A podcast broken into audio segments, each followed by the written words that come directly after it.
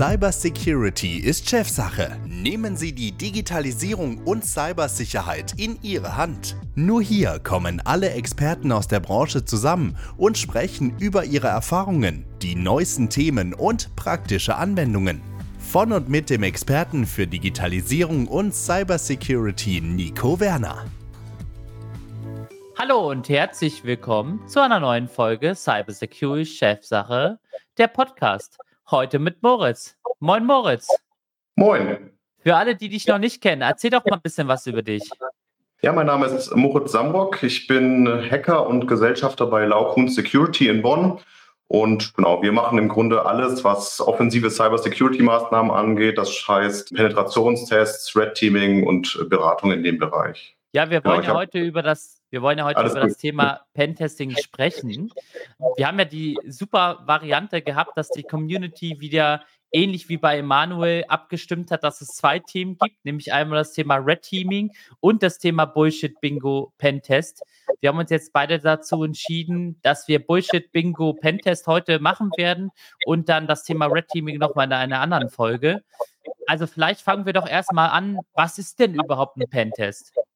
Ja, im Grunde ist ein Penetrationstest die strukturierte Suche äh, von Schwachstellen in jeglichen IT-Systemen mit einem gewissen Scope. Das ist immer noch richtig zu sagen. Das heißt, wir können zum Beispiel, also wir können jegliche Art von äh, IT-System testen, sei es ein Webshop, sei es ein OT-Gerät, aber natürlich auch die Netzwerke, wo viele dieser Geräte oder Systeme miteinander kommunizieren.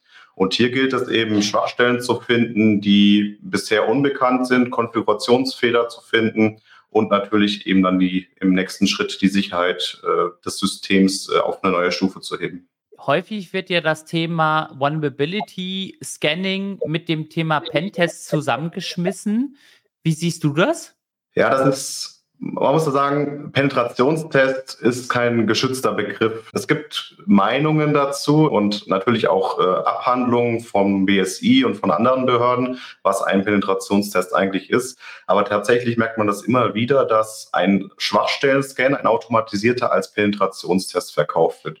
Bei einem automatisierten Schwachstellen-Scan, das läuft im Grunde so, dass man eine, ein, diesen Scanner hat und der wird mit verschiedenen kleinen Skripten angereichert. Und diese kleinen Skripte analysieren dann die IT-Systeme, die gescannt werden und suchen dann eben nach verschiedenen Schwachstellen, äh, die aber bekannt sind oder nach Konfigurationsfehlern, die sehr einfach zu finden sind oder immer wieder auftauchen. Das heißt, es muss vorher schon ein gewisses Wissen darüber geben, ob diese Schwachstelle oder Konfigurationsfehler existieren können in den verschiedenen Geräten. Ein Beispiel, wir haben zum Beispiel einen Exchange-Server, der nicht mehr aktuell ist. Man kann dort eine, eine Shell hochladen. Also das war die klassische große Schwachstelle, die vor knapp zwei Jahren eben äh, bekannt wurde und ausgenutzt wurde in der breiten Fläche. Und ein Schwachstellen-Scanner hat dann ein, ein Skript, das genau diese Schwachstelle abprüft. Und der gibt am Ende nichts anderes als ein True oder False zurück und Indikatoren, was zum Beispiel eine Auswertung mit True zurück unterstützen könnte.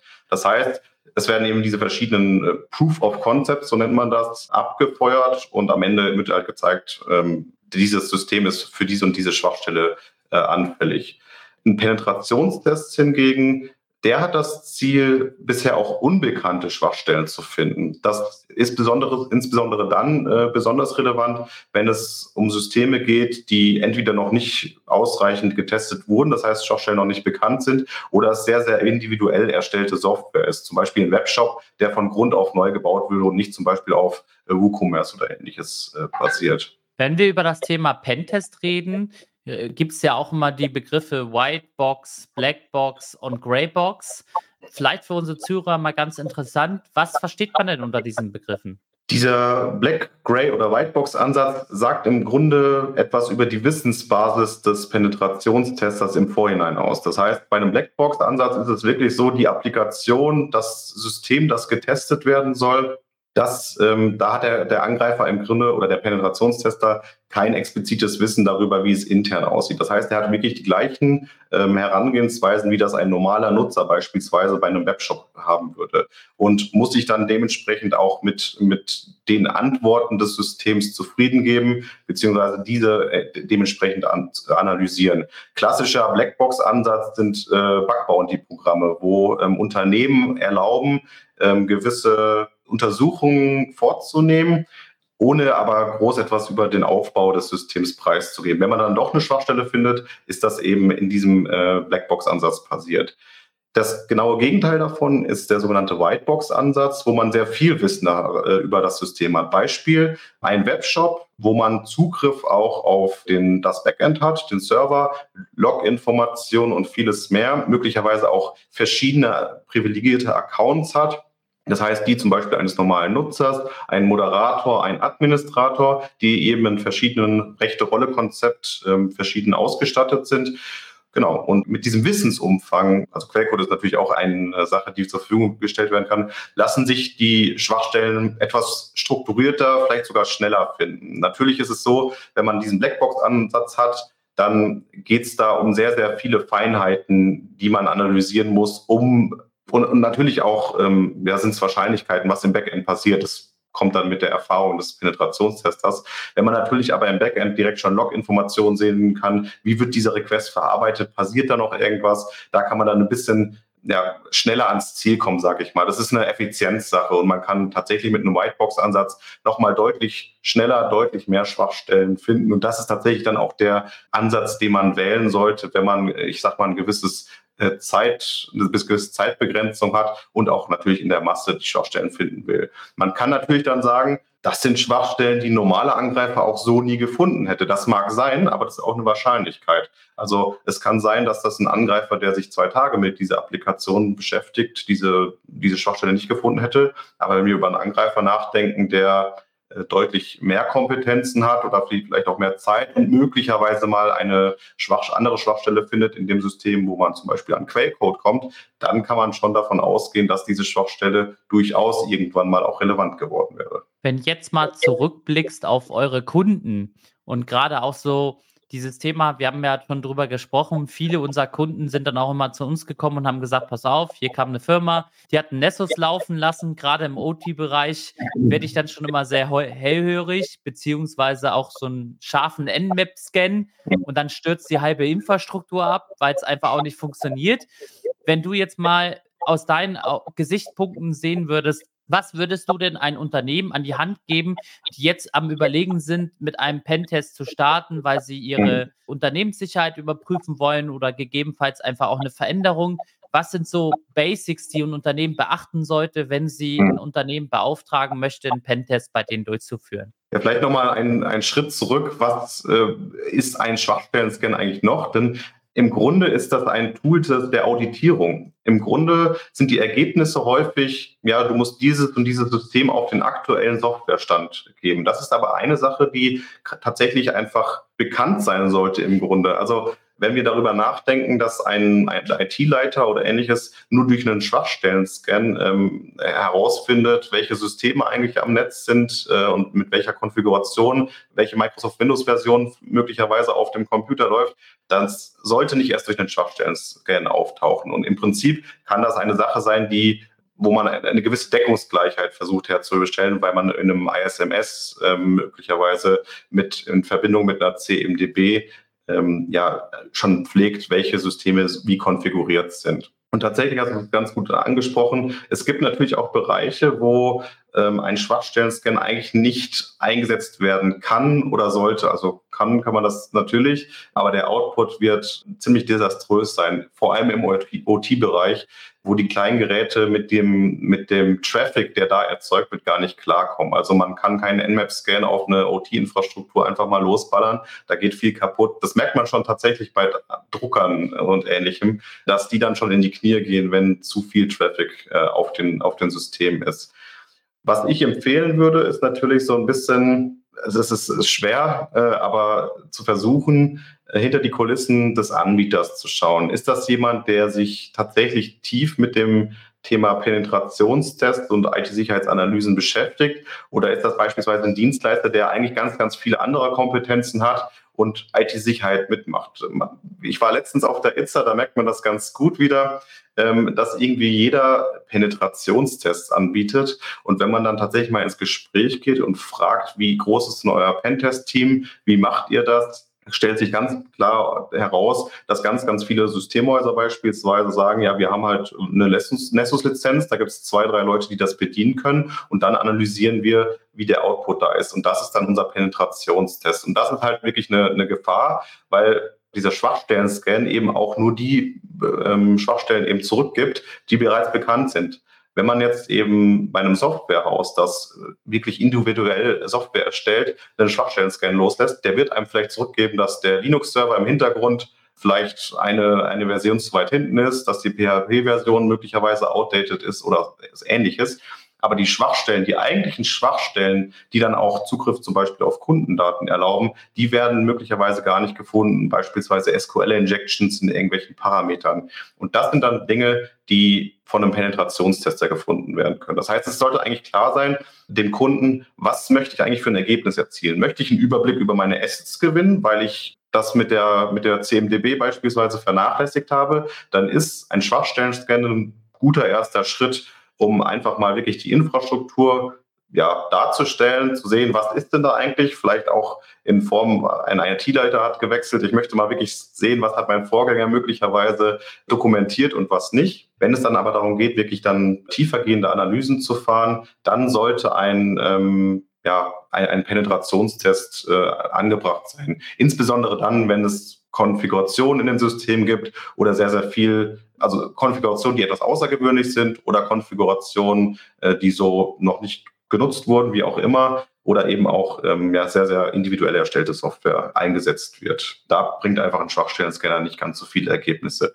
Egal wie viel KI da tatsächlich eingesetzt wird. Das muss man vielleicht auch noch unterstreichen. Also im Bereich Schwachstellen-Scanner wird sehr, sehr viel, wir reden ja über Bullshit-Bingo, ähm, da wird sehr, sehr viel Bullshit-Bingo betrieben. Mit meiner KI und sowas finden wir alle Schwachstellen. Und dann tauchen ja doch wieder, zum Beispiel bei äh, Confluence, äh, gerade eine neue Schwachstelle aufgetaucht. Stellt sich schon die Frage, ist das durch einen KI-Schwachstellen-Scanner aufgetaucht oder tatsächlich durch einen Penetrationstest oder einen IT-Security-Analysten, der sich da den Code genauer angeschaut hat? Genau. Absolut spannend finde ich auch das Thema. Kannst ja auch gleich nochmal was dazu sagen. Als ich immer mit Unternehmen gesprochen habe, die Pentests anbieten, auch so ganz simple Rahmenbedingungen. Wir sind ja in Deutschland. Wir haben für alles irgendwo äh, Regeln, Gesetze, Grundlagen und so weiter dass zum Beispiel auch überprüft werden soll, hat die Firma überhaupt auch eine Versicherung dafür? Denn wie du schon gesagt hast, so Druckerausfall, OT ist eigentlich sehr, sehr häufig, wenn du keine Ahnung davon hast, kann aber auch bis zum Produktionsausfall führen, was natürlich Unsummen an Geld ist. Und was ich auch festgestellt habe, ist, den genauen Scope zu dokumentieren. Also wenn du einfach nur so ein Autotool und feuerfrei hast, eben halt wenig Scope. Das heißt, was ich immer auch unseren Kunden mitgegeben habe, beziehungsweise auch die, die mich danach gefragt haben, ist, macht euch wirklich Gedanken über den Scope, bleibt auch wirklich dann in diesem Scope, damit man auch wirklich weiß, vielleicht auch einen Teilbereich nur anschauen, nicht alles. Und eben halt solche Geschichten, gibt es eine Versicherung im Hintergrund, die für Schaden haften kann? Gibt es Verträge? Denn am Ende des Tages gibt es ja auch den Hackerparagraphen in Deutschland. Das heißt, auch das Pentest-Unternehmen muss sich ja gegenüber dem Gesetz absichern, das darf ich überhaupt tun. Wie siehst Absolut du das Ganze? Richtig. Absolut richtig. Das ist ein, ein ganz, ganz wichtiger Bestandteil der Vorbereitungen in einem Penetrationstest. Das heißt, wir erstellen den Scope mit dem Kunden zusammen, geben auch Hinweise. Ganz klar ist natürlich auch, der Kunde muss mit den Ergebnissen auch klarkommen müssen. Das heißt, wenn wir jetzt eine riesen Applikation haben, wo mehrere hundert ähm, ja, Softwareentwickler dran sitzen, dann wird natürlich der Penetrationstest erstmal eine ganze Weile dauern und da macht es vielleicht Sinn, ähm, verschiedene Bereiche äh, zu unterschiedlichen Zeitpunkten zu betrachten, damit eben auch die, die Ergebnisse dementsprechend äh, etwas, etwas kleiner ausfallen und man damit auch dann agieren kann. Der sogenannte Letter of Engagement, äh, Permission to Attack nennt man das auch manchmal, der ist im Grunde genau diese Versicherung, beziehungsweise auch ähm, ja, die, die Erlaubnis des, des, des Kunden an den Dienstleister, dass die Angriffe durchgeführt werden müssen. Man muss sagen, im Best Case findet das Ganze natürlich auch noch in der Testumgebung statt. Aber besonders im OT-Bereich machen wir uns nichts vor, da baut niemand noch eine zweite Testhalle auf und äh, sagt dann, ja, dann, das ist jetzt fürs Penetrationstesten. Das wäre ein bisschen teuer. Ähm, aber zum Beispiel bei einem Webshop, also das ist immer ein gutes Beispiel. Da gibt es möglicherweise Testinstanzen, die vielleicht auch mit dem neuen Baustein, der dazu entwickelt wurde, läuft. Und diesen kann man dann analysieren. Und ähm, wenn da was passiert, dann ist das nicht ganz so dramatisch. Aber tatsächlich gibt eben der Kunde mit der Permission to Attack die Erlaubnis, ihr dürft unsere Systeme angreifen. Das ist auch besonders auch noch wichtig, wenn man jetzt äh, mal die Implikationen von so einem Penetrationstest sich anschaut. Ein Webshop beispielsweise, der läuft nicht immer auf der eigenen Infrastruktur. Das läuft möglicherweise auf einer AWS-Instanz. Und auch da muss man tatsächlich auch noch den Dienstleister da hinten, also dahinter, also äh, AWS, Hetzner, Strato, you name it, ja, informieren darüber, dass ein Penetrationstest äh, stattfindet. Denn sonst kann es natürlich passieren, dass natürlich auch ja, verschiedene Maßnahmen ergriffen werden, um, um das Ganze zu unterbinden. Und natürlich auch dann, ja, im Worst Case steht die Polizei vor der Tür. Aber genau diese Schritte müssen halt im Vorhinein einge durchgeführt werden. Das ist aber auch wirklich äh, absoluter Standard, wenn man wirklich mit professionellen äh, Penetrationstestern zusammenarbeitet. Aber auch das ist wieder so eine Sache, Du hast gerade das Thema Scope nochmal angesprochen. Wenn man das nicht ordentlich definiert, stochert man auch so ein bisschen im Trüben. Also ein Beispiel, auch wenn das DSGVO-konform fragwürdig ist, wenn jemand Google Fonts einbettet und in seiner, in seinem Crawling, in seiner, mit seinem Scanning, wie auch immer, ja auch Google plötzlich mit in den Scope nimmt und Google auf Schwachstellen untersucht, dann ist das out of scope in der Regel. Und da müssen, müssen halt eben auch die technischen Maßnahmen eingesetzt werden, um oder ja vorbereitet werden, um eben sowas zu verhindern, dass man plötzlich out of scope arbeitet. Und natürlich muss der Kunde dazu arbeiten, sagen, welche IP-Adressen gehören dazu. Das kann tatsächlich auch in einer zum Beispiel Open Source Intelligence Analyse im Vorhinein auch schon eine Dienstleistung sein, dass man mal schaut, was können wir denn eigentlich alles diesem Kunden zuordnen. Aber im Grunde, wenn es dann wirklich um die Angriffe geht, muss es irgendwo eine Bestätigung geben, dass man ähm, ja diese Angriffe durchführen kann. Und besonders sensibel wird es natürlich, wenn man dann plötzlich ähm, durch das Ausnutzen einer Schwachstelle auch an Kundendaten kommt. Das heißt, hier ähm, Auftrag zur Datenverarbeitung kann im Raum stehen durchaus, wenn man äh, auch im Bereich Phishing Awareness und ähnliches gilt es auch solche Dinge nochmal abzuprüfen. Das heißt, es zieht natürlich einen gewissen Rattenschwanz an ähm, ja, rechtlichen Rahmenbedingungen nach sich, aber das ist enorm wichtig für uns. Das gibt uns eben auch die Sicherheit natürlich, nicht nach jedem Penetrationstest wieder mit dem Richter verhandeln zu müssen, ob das jetzt gut oder schlecht war. Ja, ich musste gerade so ein bisschen schmunzeln, als du das erzählt hast mit außerhalb des Scopes. Ich kann natürlich nicht über einen Kunden sprechen, aber ich hatte mal einen Kunden gehabt, der hat einen Pentest dann beauftragt und plötzlich lief der gesamte Pentest bei der Infrastruktur bei seinem Wartungsdienstleister ab. Mhm. Also der war so konfus, dass der Pentest ganz normal gelaufen ist, aber dann über eine Wartungsschnittstelle in hm. das Netz des Dienstleisters gelangt ist. Beim Dienstleister hat das auch keiner gemerkt, bis dann irgendwann der Pentest-Bericht rausgekommen ist und der Kunde gesagt hat, äh, das sind ja gar nicht meine IP-Adressen, das sind ja gar nicht meine Geräte. Und dann am Ende hat man rausgestellt, dass der Pentester den Pentest nicht im eigentlichen Netz durchgeführt hat, sondern im Netz vom Dienstleister. Der Dienstleister war natürlich super happy, weil er dann einige Schwachstellen aufgelistet bekommen hat. Umgekehrterweise war es aber dann eben halt überhaupt nicht zielführend für den Kunden, der den Pentest eigentlich mhm. beauftragt hat. Ja, also es ist natürlich schön, wenn der Kunde dann oder der, der Dienstleister dann glücklich über die Ergebnisse ist, aber das kann halt genauso gut ganz, ganz schnell ins Gegenteil ausschlagen, da dass man dann wirklich in sensiblen äh, Bereichen ist. Und besonders, wenn man eben auf irgendwelchen Hosting-Anbieter zurückgreift, ist es ja ganz, ganz schnell passiert, dass man dann plötzlich mit äh, Kundendaten oder auch mit Webseiten, mit Applikationen in Kontakt tritt, die überhaupt nichts miteinander zu tun haben. Und wenn man da plötzlich dann ja seine, seine Schwachstellen ausprobiert oder Schwachstellen sucht, dann äh, wird das wirklich ein Problem. Absolut. Gerade auch das Beispiel, was du gebracht hast, Webshops, finde ich immer sehr äh, erschreckend, wie einfach dann so ein Betreiber vom Webshop sagt, ja, klar, dann macht er mal einen Pentest. Aber hm. der Webshop ist dann da gehostet, die Datenbank liegt da und so weiter und so fort. Und all diese Parteien müsste man darauf ansprechen. Und gerade auch so bei AWS und anderen Dienstleistern, die lassen das gar nicht zu, weil wenn das jeder machen würde, dann würden die damit nur beschäftigt. Und ich glaube, das ist auch ein Riesenproblem, dass diese Awareness auch gar nicht da ist. Man denkt, man kauft sich einen Platz in irgendeinem Hosting-Anbieter oder bei mhm. irgendeinem Hosting-Anbieter und dann ist es meiner, aber das stimmt ja eben halt nicht. Und gerade der genau. Hacker-Paragraph sagt das eben halt sehr genau, dass du eben halt das nicht machen darfst.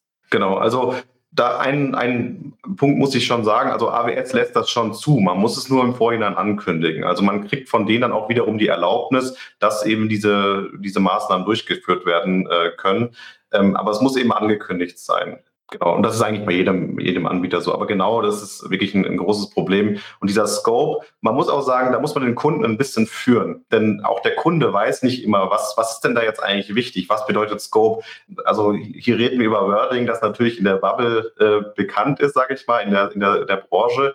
Aber wenn wir mit einem Dienstleister zum Beispiel reden, der, also in so einem Systemhaus oder einem Softwarehaus, das selber hostet oder sowas, die können gut Software entwickeln. Aber die haben vielleicht nicht immer DevSecOps brauchen wir nicht unbedingt drüber reden. Das ist ein kleiner Prozentteil, der das, äh, der das so durchführt.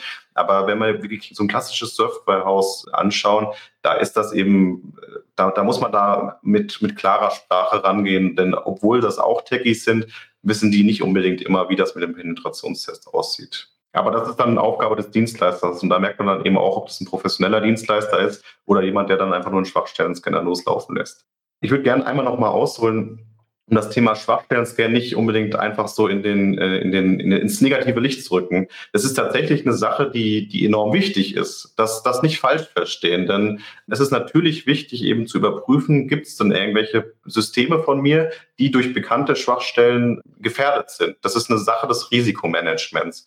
Und das ist enorm wichtig. Ein Problem wird, wenn, wird's, wenn eben dann, wenn es als Penetrationstest verkauft wird, man sagt, okay, das hat jetzt eine Halbwertszeit von einem Jahr oder mehr und dann machen wir den nächsten Schwachstellen-Scan wieder in, nächsten, in einem oder in zwei Jahren und glaubt damit gewisse Sicherheit äh, ja, zu haben.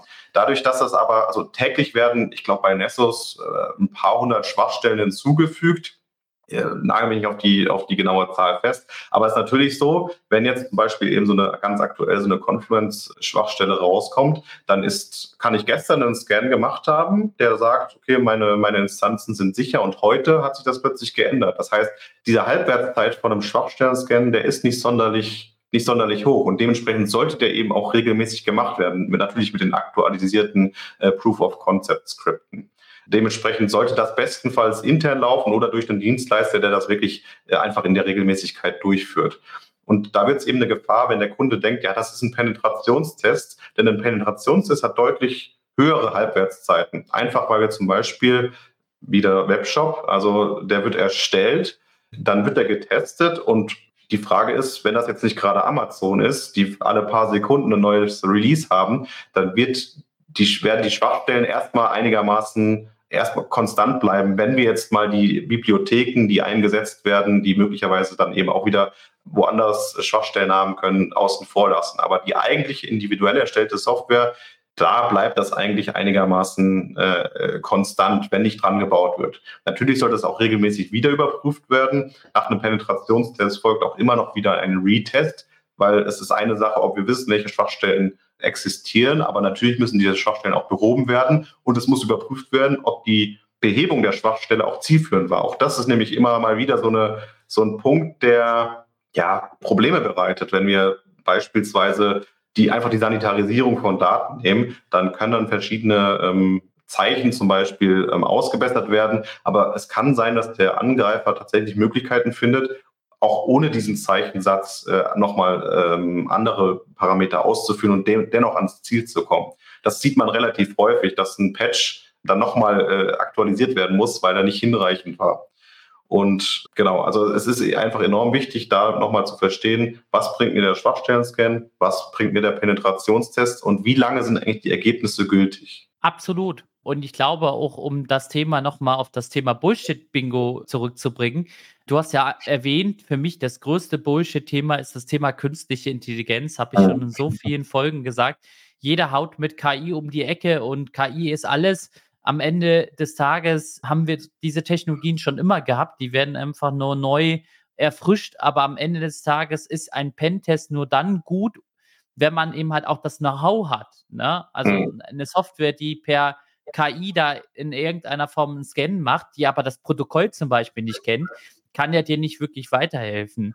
Deswegen wäre für mich mal interessant und auch für die Zuhörer, die mit sich mit dem Thema beschäftigen, was sind denn so für dich die Best Words, wo du sagst, okay, wenn dir das jemand sagt, dass er das so macht oder so anbietet, da solltest du vielleicht nochmal drüber nachdenken. Ja, also KI ist wirklich, wirklich eines dieser großen Themen, die jetzt gerade passieren, eben weil dann doch immer wieder Schwachstellen auftauchen, wo man wirklich ganz klar zeigen kann, denn deine KI hat das doch gestern gescannt, warum hat es diese Schwachstelle nicht gefunden, wenn es doch alles findet? Langfristig wird KI sicherlich in diesem Bereich auch mächtiger werden und weiter unterstützen. Wenn wir aber jetzt über Syntax und auch Semantik sprechen, ähm, das wird immer ein großes Problem sein, denn woher weiß denn auch die KI unbedingt, ja, ob das ein Wunsch des Entwicklers ist oder ob das ein, ähm, ja, is it a bug or a feature so ungefähr. Also das, das trifft da ganz gut, denn da brauchst du einfach wirklich dieses Auge noch. Also wie gesagt, es ist gut möglich, dass in, in, in Zukunft KI auch im Bereich Pentesting nochmal vermehrt eingesetzt wird. Momentan ist es aber wirklich noch nicht so, dass wir sagen können, dass eine KI einen Pentest ersetzen kann. Nichtsdestotrotz es wird das natürlich überall gespielt und das, das man versteht natürlich auch die Intention dahinter, denn man möchte natürlich zeigen, also als Unternehmen ist es viel, viel lukrativer, ein skalierbares System zu haben, mit dem ich äh, ja, einmal eine Software erstelle und an ganz viele Kunden verkaufen kann, siehe Schwachstellenscanner. Ähm, da ist der Dienstleister tatsächlich etwas im Nachteil, weil er natürlich Know-how aufbauen muss. Er kann mit einem verkauften Personentag, muss halt auch eine Person beschäftigen und dementsprechend ist das einfach anders skalierbar. Dementsprechend ist das andere sehr, sehr attraktiv und wird natürlich dann auch auf zum Beispiel so Messen wie der ITSA, aber auch allen anderen IT-Sicherheitsmessen so gespielt und auch so verkauft. Und natürlich ist es auch wiederum für den Kunden sehr, sehr lukrativ, wenn er sagt, ja, ich hier fünf bis zehn Tage Personen beschäftigen. Das geht ganz schön ins Geld. Wenn ich natürlich einen Schwachstellen-Scanner habe, der einen Bruchteil davon kostet, ja, dann setze ich doch lieber den ein. Aber tatsächlich ist es eben so, dass das eine einen gewissen Teil abdeckt und ein Penetrationssatz nochmal einen anderen Teil. Was gibt es noch für Buzzwords? Ja, Blockchain war ja auch mal so eine, so eine Sache, die auch in dem Bereich tatsächlich so eine, so eine Sache war, wo es dann um Lizenzmanagement ging, wie um auf der Blockchain und ähnliches.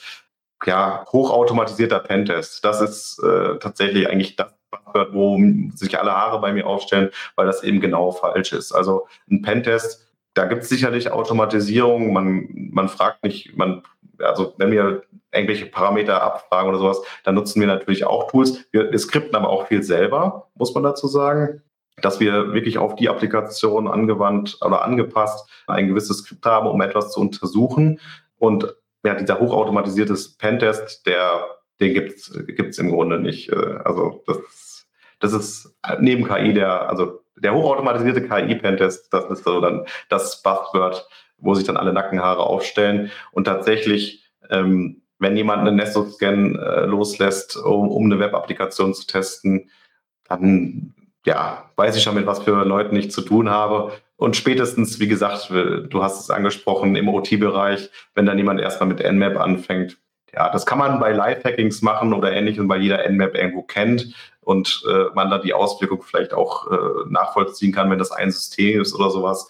Ähm, dann, dann ist das eine Sache. Aber wer mit Nmap T5 auf, auf ein OT-Gerät haut, der hat relativ viel Spaß. Der kann natürlich sofort eine kritische Schwachstelle mit einem Denial of Service melden. Aber mehr passiert dann wahrscheinlich auch nicht mehr auf dem Gerät. Absolut. Vielleicht noch mal zum Schluss, ähm, so in drei Punkten eingeteilt oder drei wichtige Punkte, ganz kurz und knapp. Was würdest du jedem mitgeben, die jetzt einen Pentest planen, beziehungsweise sich das überlegen? Das sind die Dinge, die man sich als Kunde überlegen sollte, bevor man zu einem Unternehmen geht und da anfragt. Hm. Ja, also der Punkt eins ist, glaube ich, habe ich meine Hausaufgabe gemacht. Ähm, ein Penetrationstest macht eben dann Sinn, wenn wir die, die Grundlagen äh, für die IT-Sicherheit einfach schon gemacht haben und nicht einfach nur einen Penetrationstest für, das, für den grünen Haken, um des grünen Hakenwillens äh, machen wollen. Also wenn wir jetzt über einen Netzwerk-Pentest oder ähnliches reden und wir eigentlich einen Überblick über unsere Assets haben wollen, dann ist ein Schwachstellen-Scan einfach besser. Da sollte man gucken, ob man da nicht das vielleicht in-house irgendwie ähm, aufbaut, um sich dann seine Assets anzuschauen. Der andere Punkt ist, Es gibt so ein schönes Dreieck natürlich, wenn man kein Budget aufwenden will für einen Penetrationstest. Also wer billig kauft, kauft doppelt. Also wer einmal für, für günstig Geld einen grünen Haken äh, abgeben will, ja, dann kann man es, glaube ich, auch gerade selber machen und sich selber den grünen Haken äh, geben, denn da hat man nichts gewonnen. Also günstig und gut geht selten einher. Und manche Dinge brauchen einfach auch Zeit. Je größer die Applikation ist, desto mehr ähm, ja, Zeit äh, frisst das Ganze natürlich. Und der nächste Punkt ist natürlich, wenn wir sagen, wir wollen anfangen, zum Beispiel eine neue Software äh, zu erstellen oder ähnliches oder eine neue Software einführen, dann macht es Sinn, das Thema IT-Sicherheit einfach relativ früh zu betrachten. Es gibt Unternehmen, die das sehr, sehr gut machen, Energieversorger beispielsweise, die penetrationstesten ihre Devices, die sie einführen, ihre OT-Devices, bevor sie ins Unternehmen eingeführt werden. Das heißt, sie haben dann ein Wissen, zu dem Zeitpunkt, als wir es eingeführt war, haben, war das Ding als sicher, hat also war, war das als sicher zu betrachten. Und das, das sollte man eben in dem Feld auch machen, einfach sich äh, anschauen, was lohnt es sich denn, was ist sehr, individuell auf uns zugeschnitten zum Beispiel, ähm, was, was sollten wir denn äh, Penetrationstesten, genau.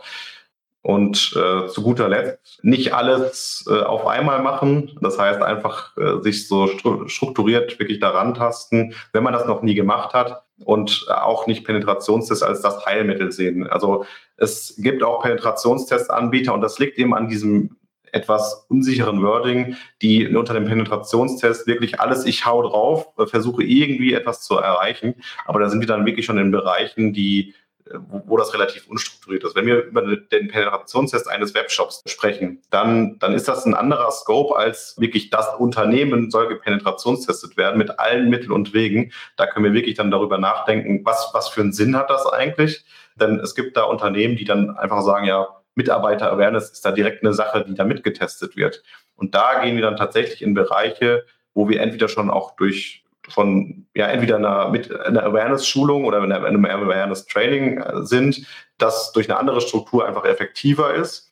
Oder wo wir dann wirklich in dem Bereich sind, wo wir zum Beispiel im Bereich Spearfishing dann oder sowas, das, das geht dann schon eher in Richtung äh, in Red, Red Teaming-Maßnahmen. Wo man da aber auch sagen muss, Red Teaming hat einfach nicht das Ziel, alle Schwachstellen zu finden, wie im Penetrationstest, sondern da geht es dann darum, dass man die Konzepte dahinter beleuchtet und dann natürlich auch die, die Erkennung und die Maßnahmen dagegen. Das ist bei einem Penetrationstest kann das mit ein Output sein. Also es kann auch eine Schwachstelle sein, wenn wir merken, es werden gar keine Maßnahmen getroffen. Also eine Web-Applikations-Firewall hat uns keine Probleme bereitet, obwohl wir SQL-Injection mit klassischen Parametern und ähnliches gemacht haben. Dann ist das schon durchaus eine Sache, die reportet werden kann, insbesondere bei einem Blackbox-Test Nichtsdestotrotz, bei einem Whitebox-Test kann es auch sein, dass die Firewall mal ausgestellt ist oder man in einem Testsystem ist, weil man eben davon ausgehen kann, auch dass auch die Web-Applikations-Firewall durchaus Schwachstellen aufweisen kann oder durch eine Fehlkonfiguration nicht unbedingt so effektiv sein kann und wir dennoch alle Schwachstellen fixen wollen und zusätzlich noch eine Web-Applikations-Firewall einsetzen wollen. Also da gibt es eben relativ viel zu betrachten, um das ordentlich zu starten. Und auch da macht es Sinn, einfach mal mit einem Dienstleister zu sprechen, der das professionell macht und ähm, ja, einfach mal wirklich zuzugeben, in Anführungszeichen, wir wollen das Thema IT-Sicherheit angehen, wissen aber gerade gar nicht, wo wir starten sollen, was eigentlich Sinn macht. Und das ist einfach eine Beratungsdienstleistung, die wir, die wir mit, mit, mit anbieten, die oftmals auch in einem kostenlosen äh, ja, Vorgespräch einfach schon inkludiert ist, weil man dann merkt, okay, da will jemand ein Red Teaming haben, möchte aber eigentlich seine Assets, äh, Überblick über seine Assets gewinnen, ja, dann müssen, kann er mal zwei Schritte zurück machen, äh, einen Haufen Geld sparen und dann einfach äh, erstmal mit einem, mit einem automatisierten Schwachstellen-Scanner anfangen. Also das ist wirklich eine Sache, da müssen wir als Dienstleister einfach die Kunden an die Hand nehmen. Super. Danke dir, Moritz. Ich glaube, viele wissen jetzt viel, viel besser Bescheid in dem Bestword-Dschungel vom Pentest. Ich danke dir auf jeden Fall für die Teilnahme. Für alle, die jetzt im Nachhinein noch Interesse dran haben, beziehungsweise selber am Plan sind von einem Pentest, geht gerne auf den Moritz und seine Kollegen zu. Äh, wie gesagt, er hat ja schon gesagt, gerade auch so eine Erstberatung ist meistens einfach auch das Sinnvollste zu gucken, in Anführungsstrichen, was der richtige Weg ist, um einfach dann auch entsprechend für euch die richtige Lösung zu finden. Also vielen Dank, dass du Danke hier dir. entsprechend mit dabei warst. Ja, vielen Dank dir für die Einladung. Du hast es angesprochen, komm gerne auf mich zu. Ich bin auf LinkedIn aktiv. Ich, ich lese meine Mails, also kontaktiert mich gerne. Ich, ich bin für, äh, genau, für alles, was Penetrationstests, offensive Cybersicherheitsmaßnahmen angeht, offen, da hier zur Verfügung zu stehen. Super. Und somit wünsche ich euch noch einen schönen Tag. Und das war's von dieser Folge Cybersecurity Chefsache, der Podcast. Bis zum nächsten Mal. Bis zum nächsten Mal. Sie haben auch ein Thema, was wir aufgreifen sollen? Schreiben Sie uns auf cybersecurityistchefsache.de. Cybersecurity ist Chefsache. Alle zwei Wochen eine neue Folge. Überall, wo es Podcasts gibt.